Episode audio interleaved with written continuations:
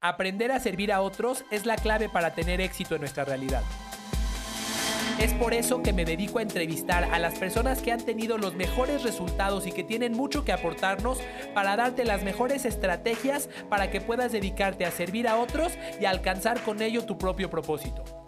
Esto se llama Retail Stories. Hola a todos, bienvenidos a un episodio más de Retail Stories. Yo soy Carlos Agami. El día de hoy me siento muy emocionado porque tenemos una invitada que nos va a ayudar en algo que es eh, necesario para todos los aspectos de nuestra vida, pero que además es algo en lo que muchísimos seres humanos fallamos en la actualidad. Y vamos a hablar, entre otras cosas, entre otras cosas acerca de la comunicación. Tengo conmigo a Lisa Sheinberg Janowski. Ella es eh, licenciada en psicología de la Universidad de Anáhuac.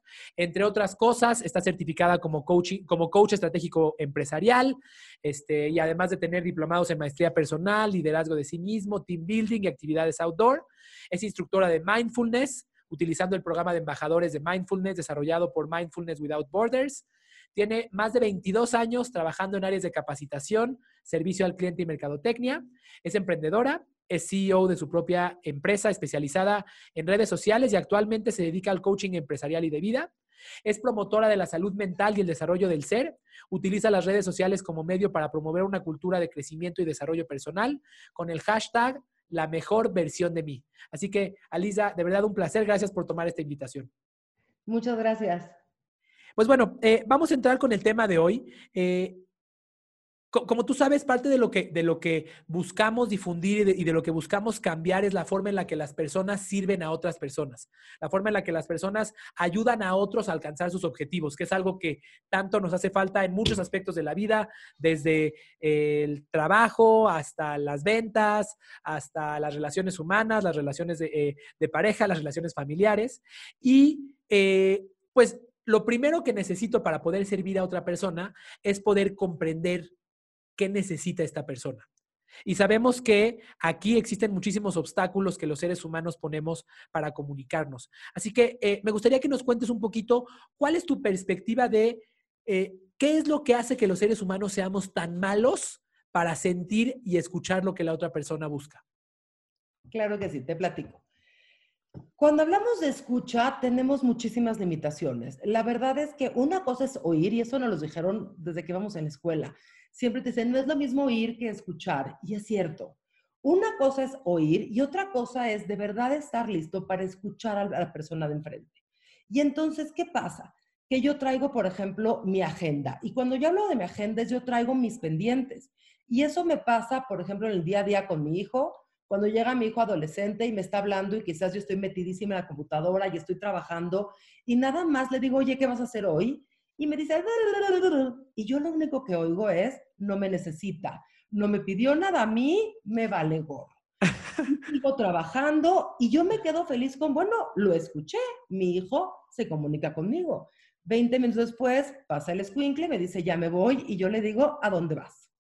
Y me pone una cara enorme y me dice, ¿cómo que a dónde voy? Te acabo de decir. Y yo trato de hacer como un, para atrás, ya sabes, mi vida, y me quedo con no y nada. Literal, en mi cabeza yo única y exclusivamente estaba buscando si me necesitaba, si quería dinero o si lo tenía que llevar a algún, a algún lugar. Y como ninguno checó mi lista, literal mi cabeza lo bloqueó. Y eso nos pasa, Carlos, en tu casa, con tu pareja, en tu trabajo. Yo te puedo decir con cuánta gente, eh, cuántos ejecutivos trabajo que llegan y me dicen, la verdad entro a juntas con mi jefe y salgo y no oigo lo que me dijo. Y yo sé de cómo no oigo. Y les pasa justo eso. Están tan nerviosos a la hora de la junta que dicen, a ver si no me regaña, y es que me va a preguntar. Y están toda la junta pensando en qué les va a preguntar y salen de, ¿qué te dijo? No sé, no me preguntó. Y entonces, por supuesto, que entran a la siguiente junta en blanco. Y, empezamos a tener una serie de problemas de comunicación infinitas porque no entendemos qué es entrar sin una agenda. ¿Qué es de veras que se acerque tu hijo y que tú digas, a ver, a ver, antes que nada, ¿me vas a necesitar en el día? No. Ok, ahora sí dime qué vas a hacer. Y entonces de verdad lo escucho. Y eso aplica incluso también con la gente cuando te vende algo yo creo que a todos nos ha pasado que entras a una tienda y te dicen, por ejemplo, el suéter está en descuento y te dicen, ¿qué suéter quieres? Y tú dices, no, la verdad que justo hoy no vengo por un suéter, quiero una camisa. No, pero el suéter está en descuento y que dices, no me importa, quiero una camisa. Y entonces se pierde por completo la empatía, se pierde por completo la comunicación, porque el de enfrente ya no está enfrente. Y entonces, bueno, como mamá, por supuesto que tu hijo se queda con cara de Ash, nunca me escuchas, y tiene toda la razón. Por supuesto que el jefe después en la retro le dice a la persona es que no me escuchas en las juntas y tiene razón. Y con el vendedor te quedas con, sabes que venía y ya no vengo y no voy a comprar porque te vale gorro lo que yo necesito. Entonces, el primer paso es aprendamos, aceptemos. Aceptemos que pensamos como con esta agenda en la cabeza. aprendamos y aprendamos a entenderlo. Aprendamos quizás a decir, empieza mi día laboral, quizás estoy muy presionado, quizás estoy presionado porque sí, tenía que entregar una, una gráfica, o estoy muy presionado para llegar a la meta, o estoy muy presionada en la chamba y el le pasó cuando de veras no es el momento de hablarme. Pero empezar a estar consciente que lo hacemos es el primer paso para poder hacer el cambio. Y el cambio implica, literal, si es con alguien como que le tienes confianza, que le puedas decir, oye, yo tengo un pendiente contigo, ¿lo podemos ver? Literal. O sea, con, vomitarlo de mi cabeza. Llega con tu jefe y dile, oye, me ibas a pedir hoy la estadística, ¿la vamos a ver o no? No, ahorita en la junta no. Ok. Entonces, abre tus oídos y quítate ese pendiente de la cabeza y, ve qué te va a pedir tu jefe. Yo, aprendí por ahí una, una, metodología de un coach justamente, que él cada que iniciaba una reunión les hacía una dinámica que se llamaba WIFU, What I Feel Like Saying, lo que siento que quiero decir. Y entonces yo desde ese momento, cada que hago una conferencia o cada que hago una reunión, les digo, a ver, antes de que empecemos, ¿qué sientes que quieres decir? Desahógate. Entonces uno dice, es que hace mucho frío, ah, es que no fui al baño. Y entonces, de, cierta manera, lo que, lo, que me dices es hacer que saquen de su cabeza aquello de, lo que se iban a tener que, acordar si no lo sacaban en ese momento para que puedan estar 100% presentes. Sí, eso te funciona muy bien cuando eres, cuando, eres el otro, pero ¿qué pasa cuando eres tú? Cuando tú eres el que entras a la junta y no tienes un jefe súper benévolo y amable que te dice qué me querías decir, tienes que aprender a decir, híjole, esto no me va a dejar en paz toda la junta. Entonces, mejor me quito la piedrita. Oye, jefe, ¿lo vamos a ver en la junta o no? Oye, cliente, ¿tú de veras no quieres suéteres? No. Ok, ya, ya asumí que no vas a comprar ese producto que yo tengo en promoción. ¿De veras no? No. Ok, ¿qué quieres? y entonces, es esta parte de, entender que todos tenemos esta agenda que vamos con, lo que nosotros queremos. A, a, mí de repente en términos de comunicación muchas veces me sorprende que cuando hablas con otra persona, muchas veces la otra persona de lo único de lo que está pensando es de su propia agenda y tú le pudiste haber platicado de X cosas más, pero él estaba pensando en lo suyo. Apenas, apenas lo viví yo. Eh, te comparto, yo ahora que estamos con la contingencia, me he acercado a ver a mis papás desde el coche de lejitos. Eh, y cuando voy, yo tengo algo en mi agenda que es lo que quiero que ellos sepan. Y yo quiero que ellos sepan que voy a hacerle una entrevista a Lisa Sheinberg hoy. Y lo que me dijeron ni siquiera pasó por mi cabeza hasta que no logré decirles lo que yo quería. Y de repente ya pasó todo y ya les dije, ay, ¿qué crees? Voy a entrevistar a Lisa Sheinberg. Y ya, y ya se terminó la conversación porque lo que ellos me dijeron, yo ya, yo ya no mostré ninguna reacción ante sus comentarios, ya no mostré que les puse atención. Exacto. Entonces, la primera estrategia, la primera estrategia es sácalo, ¿ok? La segunda estrategia es adviértelo. Entonces, sí te puedes, o sea, y, y, hazlo tú, te, te, va a funcionar. O sea, la próxima vez que vayas a ver a tus padres, volteate con tu mamá o con tu papá, con el que le quieras decir, oye, te quiero decir algo bien importante, no me puedo ir sin decírtelo. Y ya con eso sientes como el alivio de, ok, ya sabe que tengo algo importante, entonces ya puedo vaciar mi cabeza y decir ahora sí, tú qué quieres, qué necesitas. ¿Ok? Con tus hijos en especial lo que se recomienda mucho es que les digas, si estás en otra cosa, que les digas, espérame, déjame terminar esto y te escucho. Y literal, la, o sea, la parte física es bien importante, que los voltees a ver a tu cliente, a tu jefe, a tus papás, a tus hijos, te ayuda. Te ayuda a voltear para allá y deberás entender que con, eh, con esa persona es con la que tienes que hacer este contacto y hablar. Okay. okay. Otra cosa que también nos, nos pasa mucho, perdón, te interrumpí. Adelante, adelante, por favor. Es que tenemos dos voces en la cabeza. La tuya y lo que yo creo que te tengo que contestar. Y eso también nos pasa muchísimo. Y entonces llega, por ejemplo, y otra vez, puede ser un hijo, puede ser un empleado, puede ser, puede ser incluso un amigo, que llega a contarte su más trágica historia y te quedas con este otra vez viene con lo mismo y tú ya estás pensando en el choro que le vas a dar sin, sin de escucharlo, sin de entender qué te está diciendo. Y entonces tú dices, claro, llega con el problema 34. Otro vendedor que llega a decirme que estamos muy caros, por decir. Y entonces, en verdad, en, vez de escucharlo, tú ya estás pensando en la respuesta. Y entonces tu cabeza está pensando, estás tratando, entre comillas, de escuchar dos voces. La del otro, y haces justo lo que tú estás haciendo ahorita, haces en la cabeza, porque te quedas con, claro, por supuesto, de eso se está quejando, y tu cabeza está pensando en otro, en otro plano, en, la respuesta que quiero dar. Y, eso también tiene que ver con la capacidad que tenemos de, vivir siempre, siempre como rapidito. En esto de tengo que solucionar ese asunto en cuatro minutos. Y entonces muchísima gente estamos súper programados, o sea, tengo que dar la, la, mejor respuesta lo más rápido posible. Y entonces, antes de que el otro se calle, yo ya estoy generando la respuesta. Y la idea aquí es, alto, acábalo de escuchar. Quizás sí es la 34. Mira, iba, iba a empezar a pensar en mi próxima pregunta, pero ahora me callo mi cabeza y te escucho. Y después la pienso. Es que eso es lo que pasa, porque quizás era la 34, pero quizás era la 34B. O quizás era la 34 con una solución. O quizás te viene a decir que sí estamos caros, pero se puso junto a nosotros una tienda más cara. Entonces, finalmente ya nos vemos baratos. O vino el cliente a decirte que compró la, la barata y le fue pésimo. Entonces, que qué bueno que somos caros porque tenemos mucho mejor producto. Y se nos van esas oportunidades por querer resolver en ese instante todo.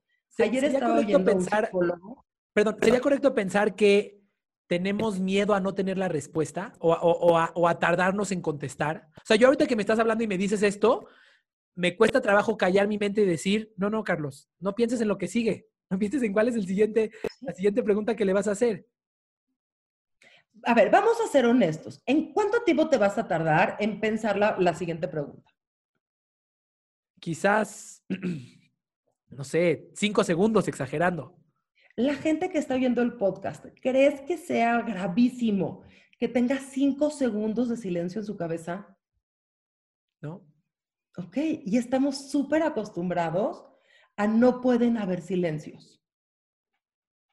Y empiezas a admirar y apreciar los silencios cuando los empiezas a tener en tu casa y en tu chamba. Y cuando entras a la primera junta y el jefe dice, oigan, tenemos un problema, y en vez de que todos empiecen a escupir respuestas inútiles, la gente dice, oh, déjame pensarlo. Deja que pase por tres o cuatro neuronas más. Déjame, lo digiero. es una delicia. Incluso, y te digo, te vas a dar cuenta de la gente cuando interactúas con ellos. Si les dices, me, déjame pienso lo que me estás diciendo, la gente se queda con, wow, me está prestando atención, soy importante. Y si regresas con Chin, fue la respuesta 37, le dirás, mira, ya les dije, nuestros productos son más caros por la calidad, shalala, es otro mercado, no te angusties, vas a vender bien, bye papi. Quizás era la respuesta, pero te das chance de, de darle a tu cuerpo un poco más de respiro. Te digo que estaba oyendo ayer un podcast padrísimo de un psicólogo francés que ha escrito así como un titipuchal de libros, que es una eminencia en resiliencia. Y dice que las escuelas que le enseñan a los niños a la lentitud somos, son adultos más resilientes. A la lentitud. Sí, dice, en kinder no los apresures, que se queden 15 horas haciendo su tortillita hasta que les quede tan perfecta como quieren están aprendiendo a usar sus neuronas.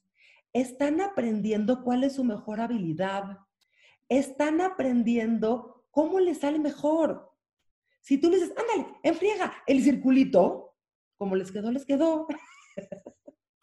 y entonces están en esta, es francés, y esto lo están, lo están tratando de aplicar en Francia. Esta idea de todo lo más rápido posible no está funcionando. Japón es todo lo más rápido posible y la gente se está suicidando. Entonces, respiremos. No va a pasar nada si te tardas cinco segundos más entre cada pregunta.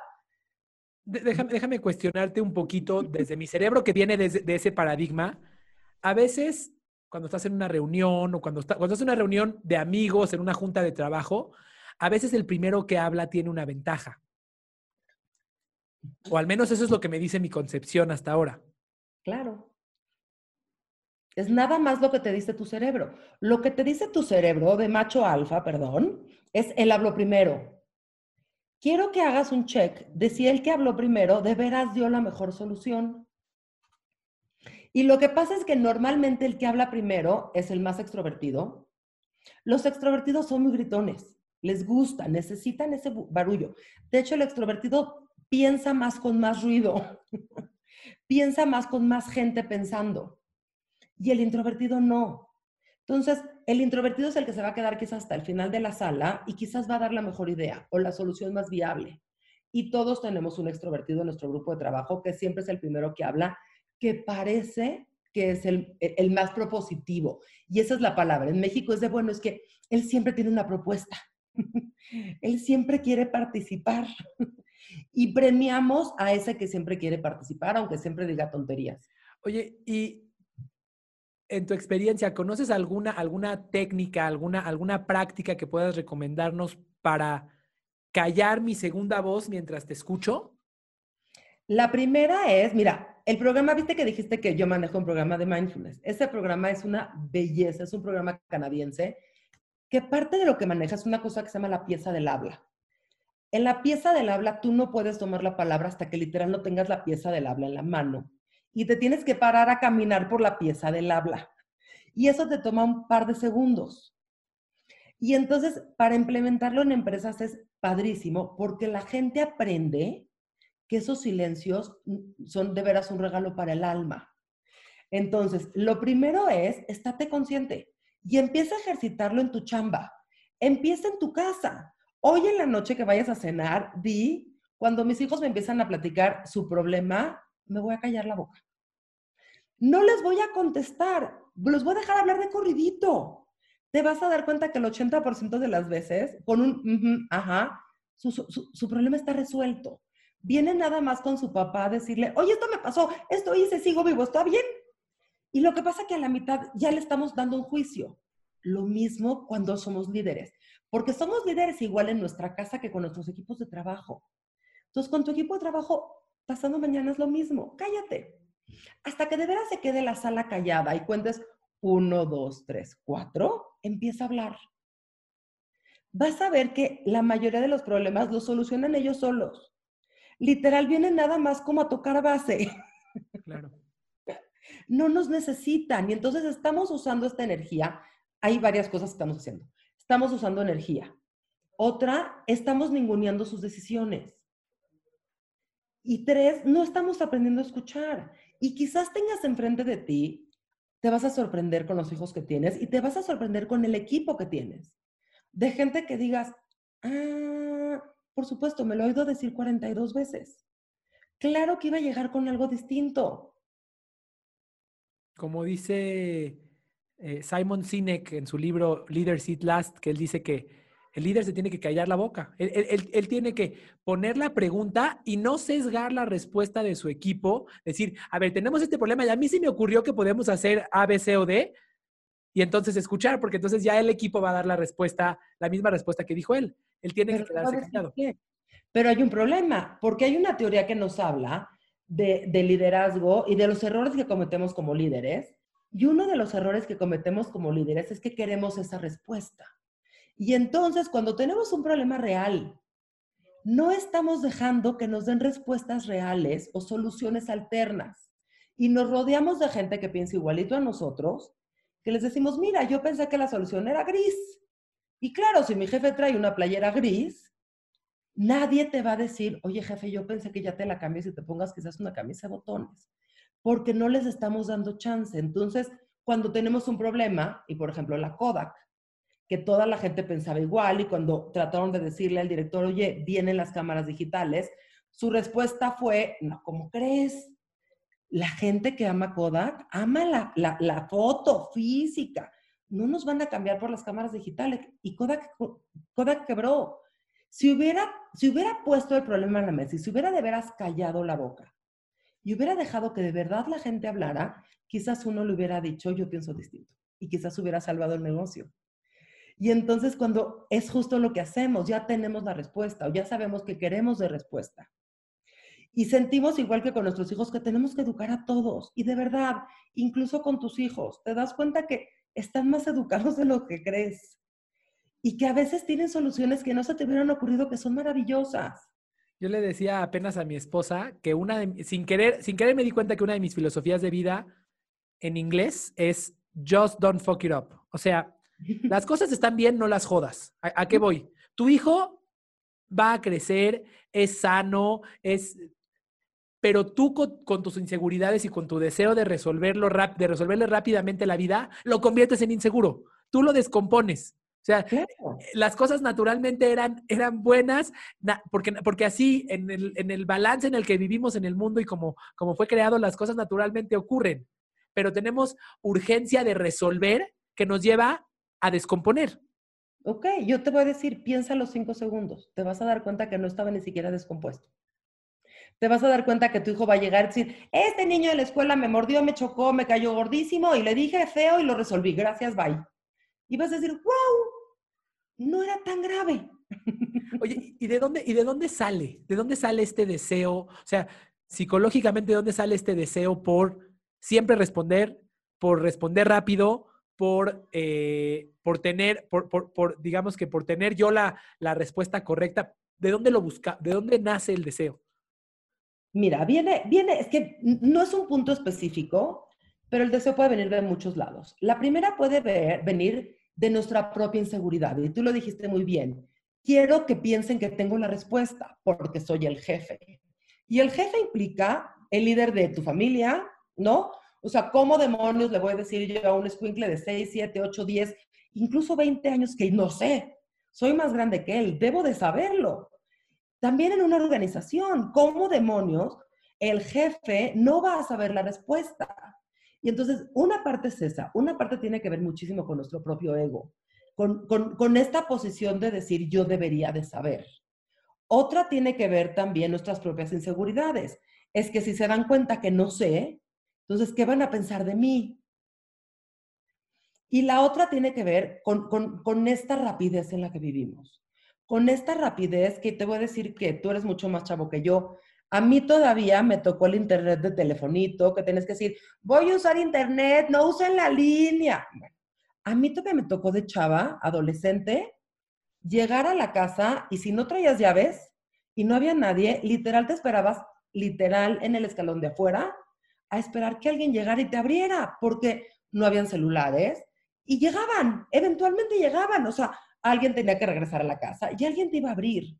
Yo, y, ya no, o sea, con esta parte de las tecnologías, de la inmediatez, también la verdad es que todos los que estamos muy metidos en este rollo, es todo muy rápido. Eh, antes, por ejemplo, tenías que comprar el LP completo, que es lo que yo siempre les digo, te tenías que fletar y tantas canciones por si te gustaba una. Esa idea de Steve Jobs de, ay, ¿te gusta una y págame un dólar? Ah, no te gustó porque después te mando el mensajito de, ¿no te gustó? ¿Qué opinaste, papito chulo? ¿Te gustó o no te gustó? Si no te gustó, te lo devuelvo. Nos hace vivir en el, en el instante. Y antes era de, güey, ¿no te gustó? Te aguantas porque pues saca un disco el próximo año. Y si con una buena canción te ensarte el disco completo, mala vista, baby. Y bueno, y también en toda esta parte que tiene que ver con ventas, bueno, también por supuesto que nos ha cambiado la vida pero sobre todo toda esta parte de la competencia y del rapidito nos hace sentir que tenemos que contestar muy rápido. Y no nos está funcionando, nuestra cabeza no ha evolucionado al nivel que han evolucionado las tecnologías. Claro. Sí, nuestra cabeza tiene un procesador. Exacto, no, y nos han mentido. Y te voy a decir un poco de dónde viene un poco, eh, o sea, esta mentira que no las hemos creído, las Olimpiadas. Cada año rompemos récords en las Olimpiadas. Y cada año nos hacen sentir que el ser humano ha evolucionado y que cada vez somos más rápidos y cada vez somos más capaces y nos están mintiendo. Lo único que hacemos es que cada vez tenemos mejores tenis con mejores pistas o todos los que contratamos para básquetbol son altísimos y cada vez tenemos mejores tecnologías para romper nuestros propios récords. El ser humano no ha evolucionado. No es de que todos, no como raza, no somos más rápidos, no somos más así entonces, se nos juntan estas ideas. Por una parte, la tecnología va muy rápido, por otra parte, las Olimpiadas nos dicen que cada vez somos más rápidos y mejores. Y la verdad es que tu cerebro no procesa, no un problema real, No si de veras le quieres poner atención al de enfrente. No si de veras, si de veras quieres entender si tu hijo de verdad está en problemas, cállate. Si de veras quieres entender si tu negocio está en problemas, cállate.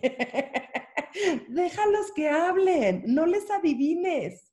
Porque como Kodak, si vas a querer que no esté, pues vas a querer que no esté y sí está y no te vas a enterar. Bueno, como, como Google, cuando tú en Google empiezas a escribir un par de letras, adivina lo que sigue. o sea, tú escribes este Abra y te va a decir Abraham Lincoln y te va a poner muchas opciones porque ya, ya, ya está adivinando lo que sigue, pero el cerebro humano no hace eso. O no puede hacer eso al mismo tiempo que pone atención. No, exacto. Entonces, qué padre, y ya también te lo sé Gmail, o sea, qué padre que tenemos herramientas, usémoslas.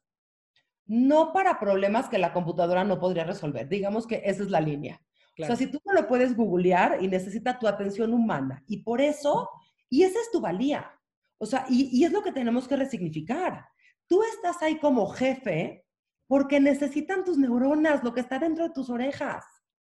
Si fuera la grabación 34, contrato a alguien, le digo, a ver, estos son los problemas, graba. Y le digo a, le, digo a la persona que venga, al vendedor, a ver, ven. Escribe. Aprieta Exacto.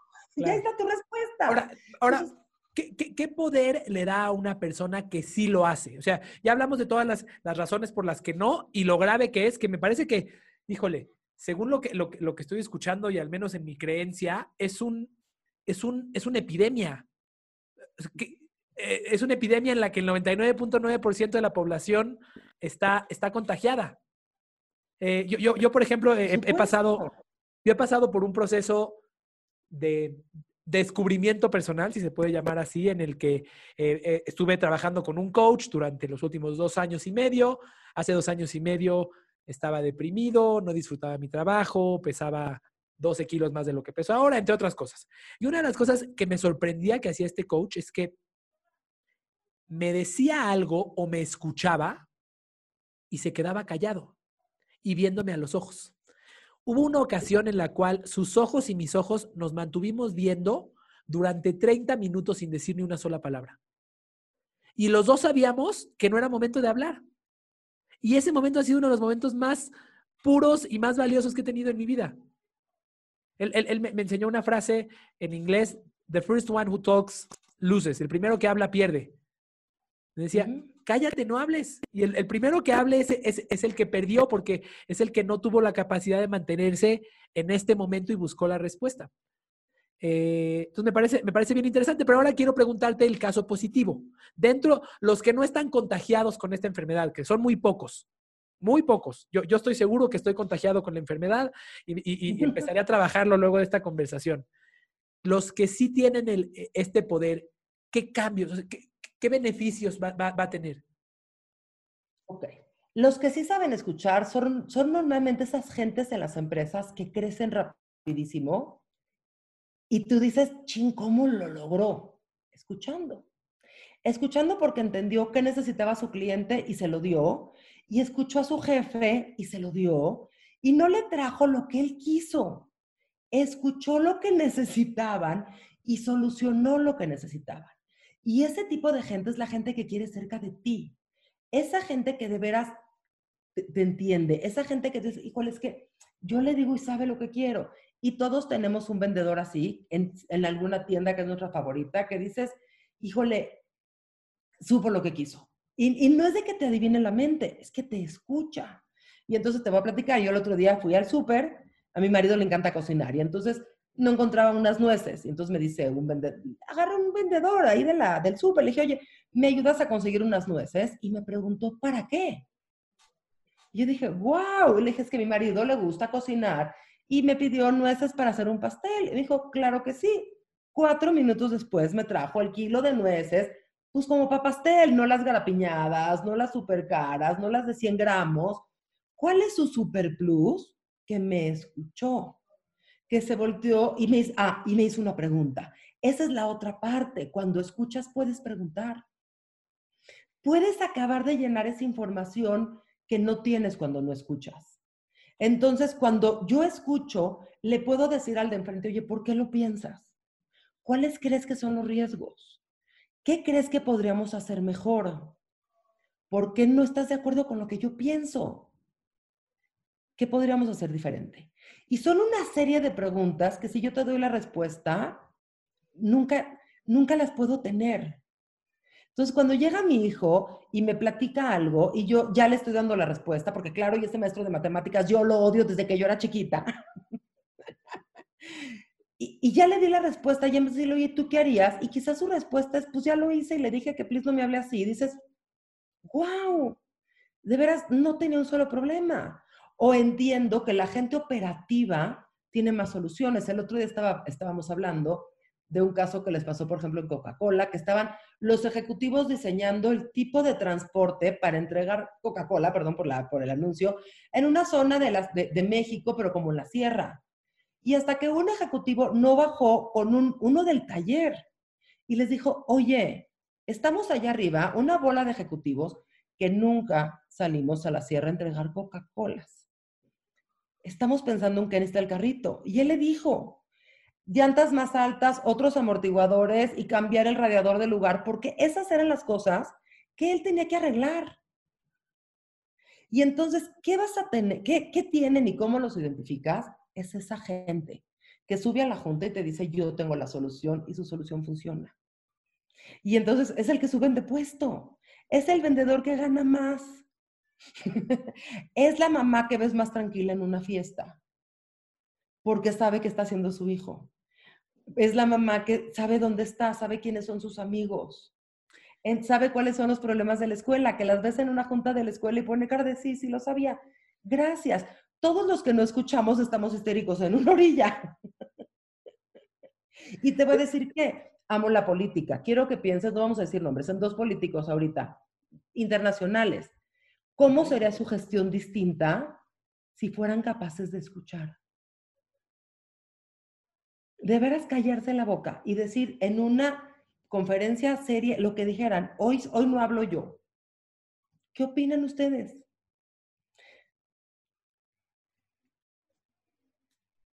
Y esa es la gente que tiene, que sentimos que tiene la, la respuesta absoluta.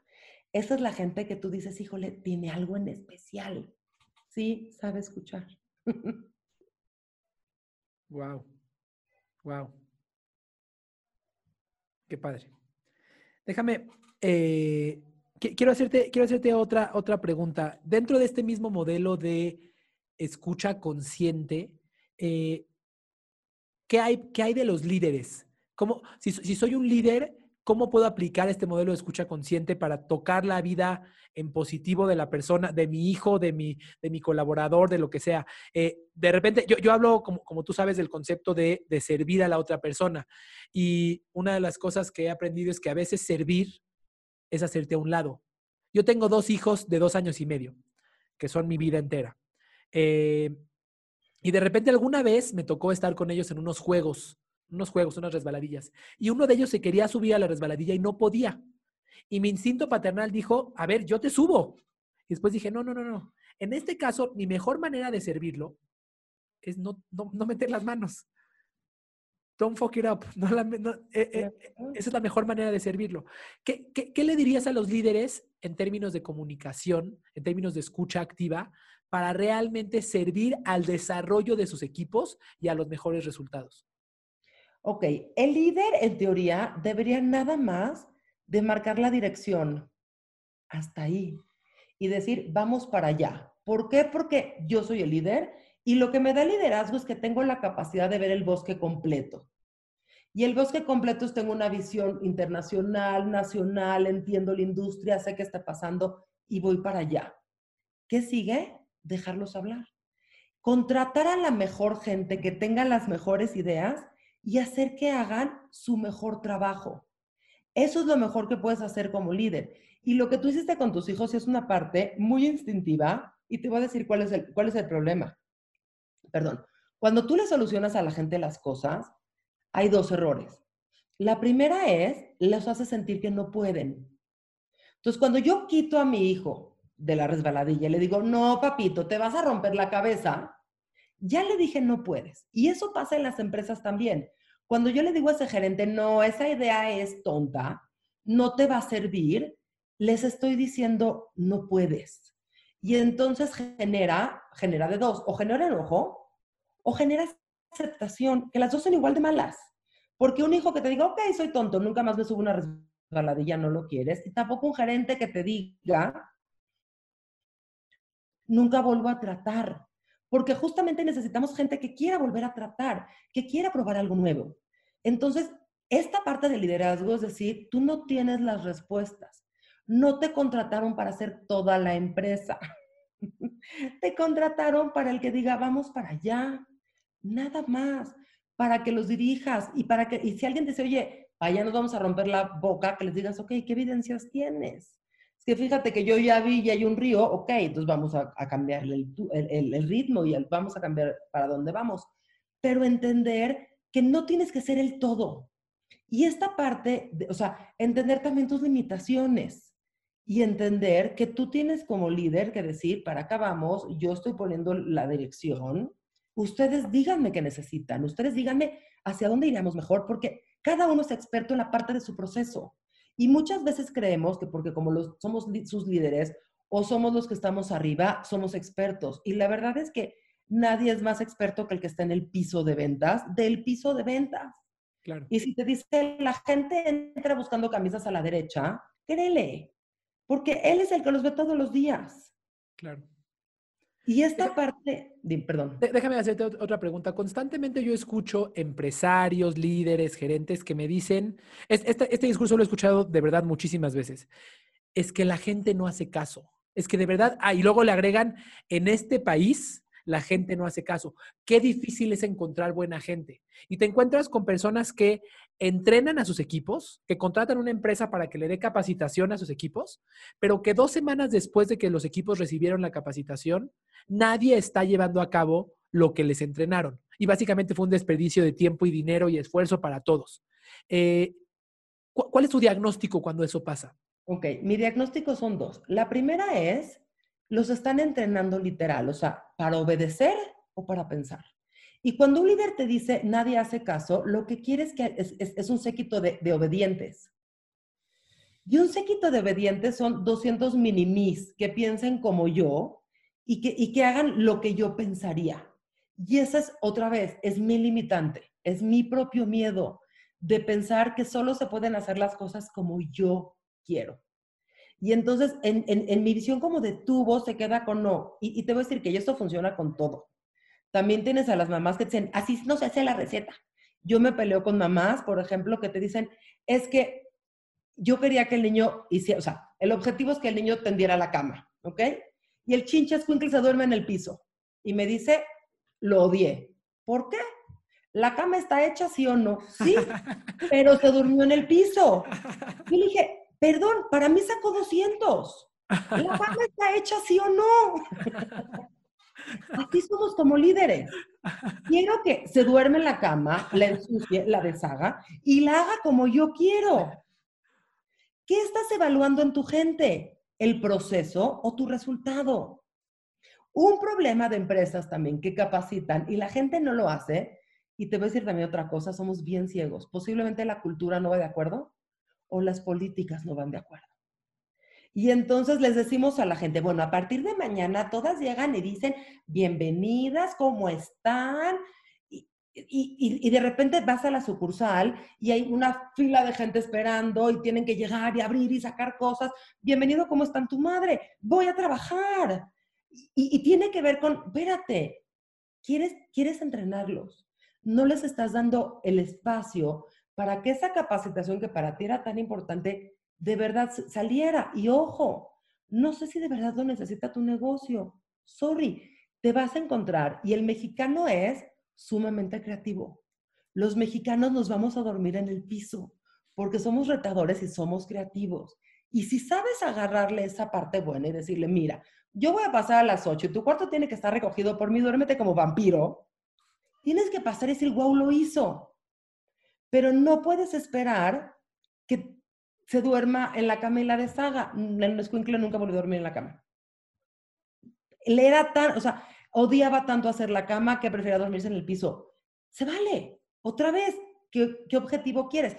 Cuando tú llegas con tu esposa no te pregunta, o sea, a ver, bueno, no tú, no quiero que sea muy personal, pero cuando todos, cuando todos llegamos a la casa a entregar, la, digamos, la quincena o a pagar la renta, la gente que te paga la renta no te dice, a ver, pero te la dieron bonito, hiciste bien la cama, recibe la renta, recibe, recibe la lana. Cuando tú estás hablando con vendedores, o sea, si el proceso es lindo, sí me explico, pero si te está cumpliendo la meta, sorry, quizás él tenga el proceso que necesitas.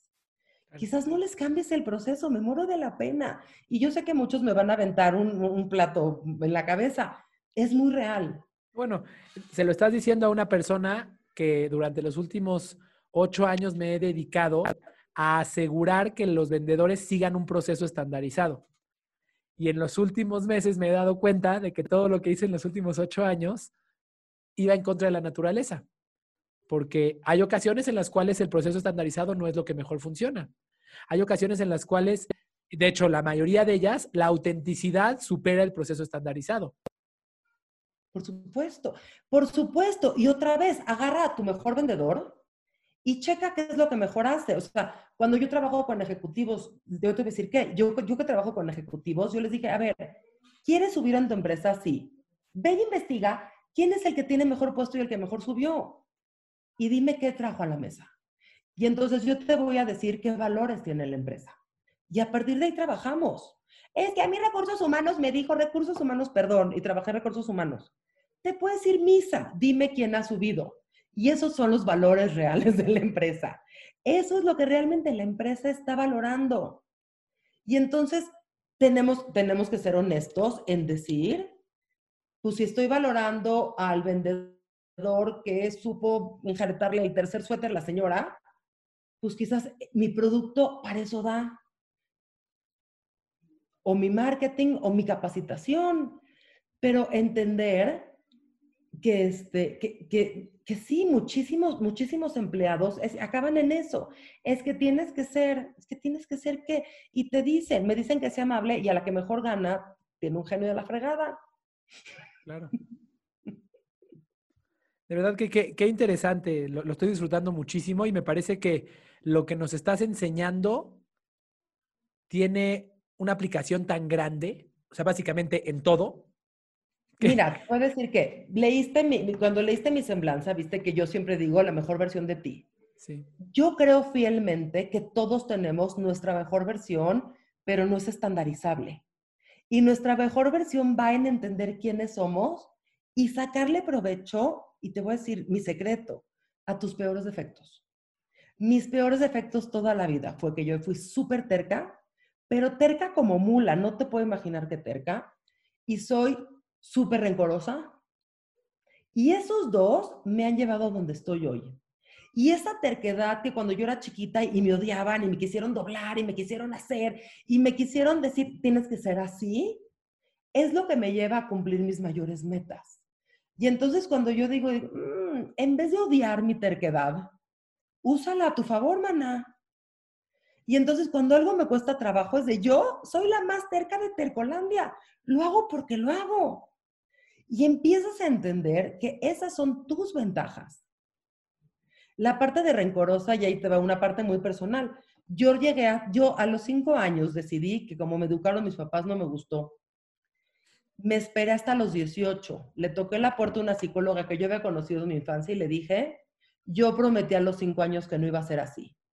Y eso me trae aquí. Entonces, cuando yo primero dije, híjole, eso de ser rencorosa suena horrible, después dije, no, perdón, me ayuda a ser súper coherente, porque cuando uno es rencoroso, no, no, eres, o sea, te quedas donde te quedas, va con la terquedad. y entonces entender que cada uno de nosotros tenemos nuestras mejores virtudes. Y a mí cuando la gente me dice, no vendo, yo me quedo con, no, no, no vendes como él. Todos vendemos. Porque te vendes, porque vendes tu idea, porque para tener un novio o una novia, una pareja, vendes hasta para venderle a tu hijo que existe Santa Claus vendes, todos vendemos. Pero si te dan el librito de llega el cliente, dile buenas tardes, miéntele con lo que quiera y ofrece el producto que está en promoción, pues hay muchísima gente que te dice, yo no vendo. No, pues yo así tampoco. Pero si, si yo te puedo decir, a ver, escúchalo, ve que necesita, sirve lo que él necesita. A mí la verdad que Cuando yo, la verdad que cuando yo te empecé a seguir y empecé a ver lo que haces, parte de lo que me fascinó es eso, es sírvele. A ver, ¿qué quiere esa persona que está entrando a tu tienda? Está entrando porque quiere algo que tienes. ¿Qué quiere? O sea, es tanto más fácil voltearte a decirle, ¿en qué te ayudo? Estoy para servirte, ¿qué necesitas? Y dejar tu agenda y tus cosas porque vas a cumplir la meta, sí. Si eres tú. Y entonces, la verdad es que la gente con honestidad se conecta mucho más fácil. Y tenemos esta idea del vendedor es ese que yo te va a decir, no, no, no. Esa blusa que te aprieta te ves divina. Y que dices, no, me aprieta. Y aunque me vea divina, si no me gusta, no me gusta. O si no vengo a comprar un coche deportivo o una camioneta, no lo voy a comprar. Vengo a buscar un coche que vengo a buscar. Mejor piensa conmigo. Wow, de verdad, Alicia, ha sido, ha sido de verdad un placer. Nos dices cosas súper poderosas súper poderosas, al mismo tiempo muy sencillas y al mismo tiempo universales. Eh, el, que escuche esto y se quiera dar a la tarea de escuchar de forma activa a otras personas, de, de, salirse del el deseo por responder rápido, de dejar a, a, un lado su agenda y su ego de que tiene que ser perfecto y de que tiene todas las respuestas, pues le cambia la vida. Le cambia la... Yo digo que aquella persona que tiene la capacidad perdón, aquella persona que tiene la capacidad de entender lo que la otra persona quiere y dárselo, nunca tendrá de qué preocuparse en su vida. Nunca, por nada. Va a tener ingresos, va a tener pareja, va a tener amigos, va a tener todo. Parecería algo, e, e, es, algo natural, es para lo que los seres humanos fuimos hechos. Sin embargo, es algo que todo el, entorno en el que vivimos nos ha quitado, nos ha quitado la, la capacidad porque creemos que tenemos que satisfacer X o Y paradigma o patrón de otras personas, ¿no? Tal cual. Y te voy a decir que parte, o sea, parte también de, la cultura nos ha enseñado que escuchar no sirve. Y entonces están, por ejemplo, esos memes de cómo conocer una mujer y hay un libro de 800 mil millones de hojas. ¿Cómo conocer una mujer? Escúchala. Siéntate y sin pensar que tienes de veras que saber 800 mil millones de hojas, nada más escúchala. Y otra herramienta bien poderosa, que de veras se los dejo de tarea, escuchen a una persona que les revuelve el estómago.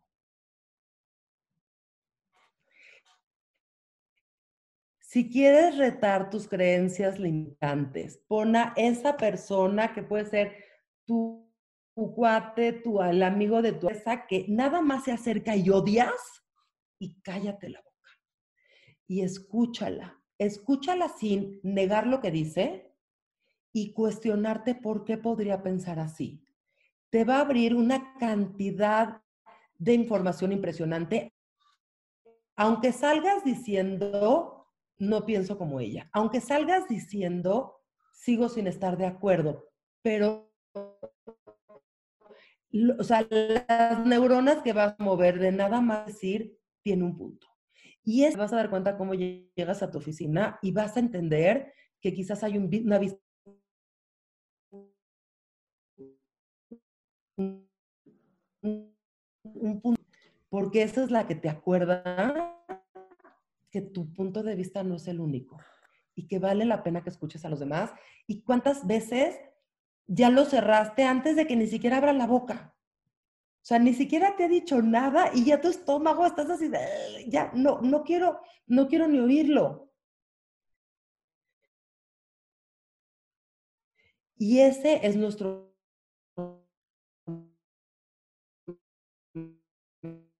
mejor amigo empresa se va a ir al caño y te choca oírlo, óyelo. Y te va a decir, tu vieja necesita a alguien más y te va a chocar oírlo, escúchalo. Es el que te va a mover esos dos centímetros para no perder esas cosas que más amas. Y por eso odias oírlo. Y es el que tienes que tener más cerca. Y es el que más trabajo nos cuesta. Wow, wow. De verdad, Alisa, muchísimas gracias. Ha sido un, un verdadero placer. De verdad, lo, lo disfruté muchísimo.